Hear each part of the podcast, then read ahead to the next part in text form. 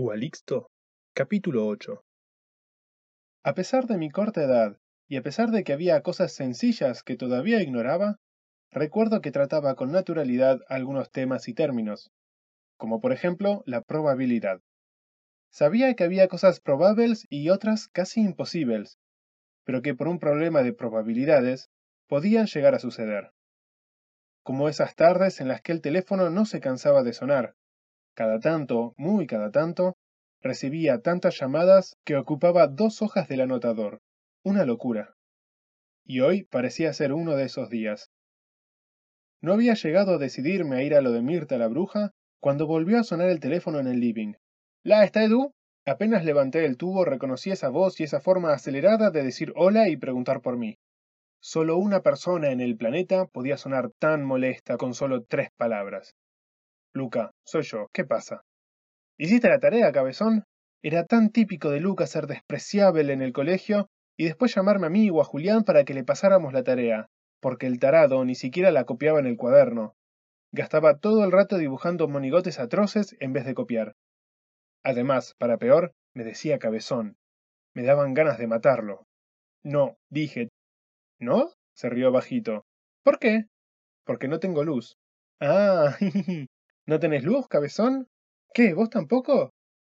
Hubo una pausa y otra risita. Sí, yo sí. ¿Y qué quería este? Yo tengo luz, tengo luz, cabezón. No respondí. No quería seguir su jueguito.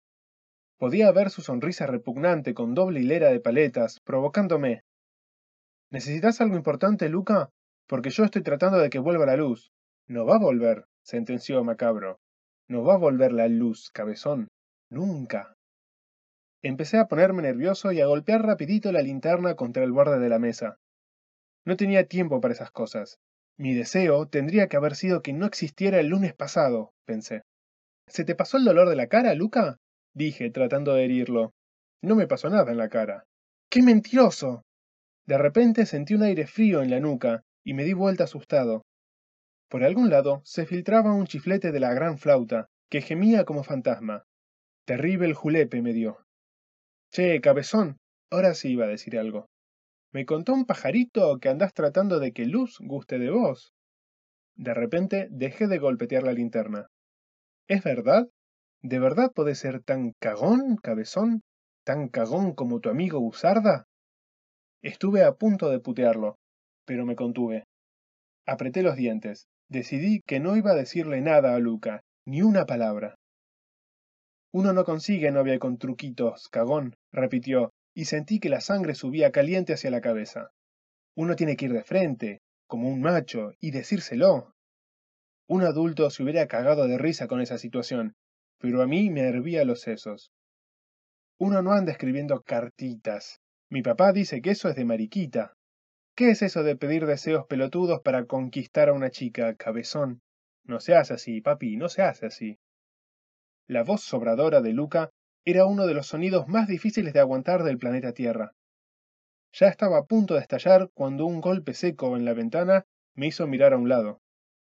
Como una sombra gigante, una rama del ciruelo, sacudida por el viento, tocaba el vidrio de la ventana. Temblé de miedo, pero la vocecita de Luca volvió a abstraerme. ¿Querés que te explique lo que tenés que hacer, cabezón? me preguntó, haciéndome sentir lastimoso, patético, horrible. ¿Querés que te dé una manito? Mira, primero cállate, pelotudo, lo interrumpí, sonando re adulto. O al menos eso me pareció. Si ni a vos te funcionó, no podés salir a dar clases. No tenía idea si era verdad, pero de repente me imaginé a Luca declarándole su amor a Luz, y me pareció muy real.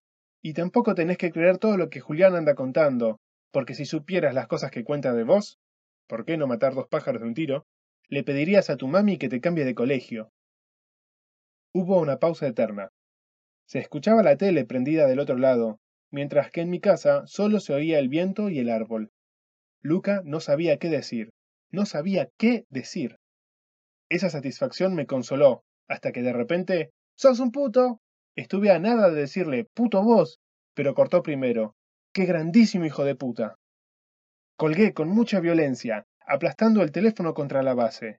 Y no me di cuenta, pero hice lo mismo con la otra mano, y estrellé la linterna contra el mueble. La concha de la lora con Luca. Lo insulté un rato largo mientras juntaba los cachitos de linterna a gatas por el piso, pero no hubo caso, estaba destrozada. Así que me resigné mientras mascullaba insultos y unos lagrimones me corrían por los cachetes. Necesitaba una luz para ver dónde estaban las goteras de la cochera, balbuceaba, medio oído. Me dije que tenía que concentrarme en las goteras, en las goteras y en ordenar el cuarto de Emi para que, cuando volviera, no sospechara nada. No tenía que pensar en Luca ni en cómo me iban a cargar en el colegio. Si ya habían hecho tanto alboroto por lo del lunes, ¿qué iban a decir cuando Luca divulgara lo del CD-ROM? No le tendría que haber contado nada a Julián, si siempre supe que era chismoso. Por eso, mejor ocuparme de las goteras. Volví a la cochera pisando con mi tobillo dolorido. Vi las cosas de mi mochila que seguían desparramadas. Pensé en cómo le iba a pegar a Luca apenas pudiera, y saqué una vela del mismo cajón de las pilas. Tenía que prenderla. Ahora necesitaba fuego. ¿Dónde había fuego en casa? Sabía que no iba a funcionar, pero intenté usar el encendedor de la cocina. Aquel invento, estaba convencido, no servía más que para magullarme los dedos. Jamás había podido usar un encendedor. No sabía cómo papá y mamá lo usaban con tanta facilidad. La ruedita simplemente se negaba a girar rápido, y el pedalcito de plástico ni sabía de qué servía. Hice girar también las perillas de las hornallas, como hacía mamá cuando cocinaba, pero no salió fuego de ningún lado. Entonces tuve otra idea. Me acordé de la cajita de fósforos que había visto en el cuarto de Emi. Los fósforos eran un poco más fáciles de usar que los encendedores, así que emprendí camino, apoyándome contra las paredes, hacia la planta alta. Otra vez tenía la sensación de que la casa estaba llena de telarañas gigantes y tenía que ir abriéndome paso con una mano para ir tranquilo. Pero los pitufos, por algún motivo, eran cosa del pasado. No hacía mucho, a principios de año, me pasó que después de gimnasia me quedé encerrado, sin darme cuenta, en el armario de las pelotas y los conos. Lo primero fue desesperarme, pero apenas me calmé, me di cuenta que había una rendija por la que podía pasar una mano. Así que me tiré en el piso, asomé la mano al otro lado y esperé a que alguien la viera. La profe de gimnasia de secundaria me encontró, me sacó y nadie nunca se enteró de nada. Ni Juli. Había sido... Mm, elegante. Y así mismo tenía que ser hoy. Volvía a pensar claro. Prender la vela, poner tuppers abajo de las goteras, ordenar el cuarto de Emi, hacer que vuelva la luz o, en su defecto, esperar. Una vez en el dormitorio, ayudado por algún que otro relámpago aislado, fui tanteando y corriendo las cosas del suelo. Encontré la cajita de fósforos y volví al pasillo. Acomodé la silla y paré la vela en el asiento. Me arrodillé adelante y abrí la cajita de fósforos pero adentro encontré una bolsita de plástico con una yerba rara. ¿Quién quería tan poquita yerba? me pregunté, imaginando un mate para pitufos. Y otro encendedor más. No había fósforos. ¡Qué engaña pichanga!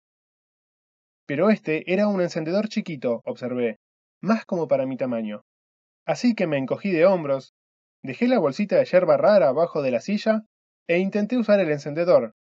Y aunque desconfiaba, lo logré. Una llamita brotó de la punta. ¡Qué máster!